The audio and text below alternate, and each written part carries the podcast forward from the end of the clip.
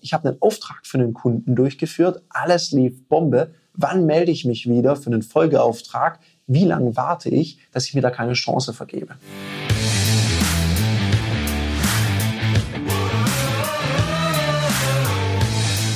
Herzlich willkommen bei dem Podcast Die Sales Couch Exzellenz im Vertrieb mit Tarek Abodela. In diesem Podcast teile ich mit dir meine Learnings aus den letzten 20 Jahren Unternehmertum und knapp 30 Jahren Vertrieb. Michaela hat uns was Spannendes gefragt. Michaela fragt, naja, ich habe einen Auftrag für einen Kunden durchgeführt, alles lief Bombe. Wann melde ich mich wieder für einen Folgeauftrag? Wie lange warte ich, dass ich mir da keine Chance vergebe? Michaela, danach ist zu spät.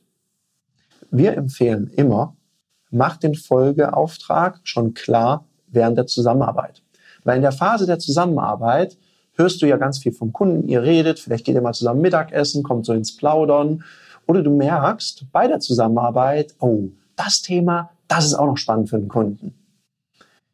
Dann trigger das Thema ein bisschen, sprich mit ihm drüber. Und dann vielleicht so eine Woche später im Laufe der Zusammenarbeit sagst du sowas wie, ja, sagen Sie mal, Herr Meier, Sie haben letzte Woche über Thema ABC gesprochen. Sagen Sie mal, ergibt es für Sie Sinn, wenn wir uns das auch mal näher anschauen? Und sagt er, ja, schon. Dann kannst du sowas fragen. Sagen Sie mal, sollen wir das gerade hier in den laufenden Auftrag mit integrieren, dann biete ich Ihnen da was an, weil jetzt seid ihr zusammen im Flow. Und vielleicht ist es ja sogar günstiger für den Kunden, wenn er das jetzt gleich macht und ihr das nicht danach nochmal neu aufsetzen müsst. Also sprich schon während der Zusammenarbeit über mögliche Folgeaufträge und vor allem spitz immer die Ohren und sprich ihn dann an.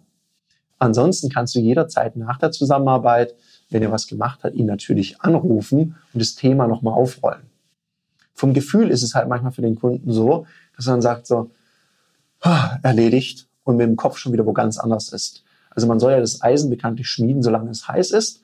Also, Michaela, viel Freude beim Schmieden. Das war eine Folge von Die Sales Couch. Danke, dass du hier deine Zeit investiert hast und bekanntlich bringt ja die Investition in dich selbst die beste Rendite. Und eins noch, ganz wichtig, vom Zuschauen ist noch niemand Meister geworden.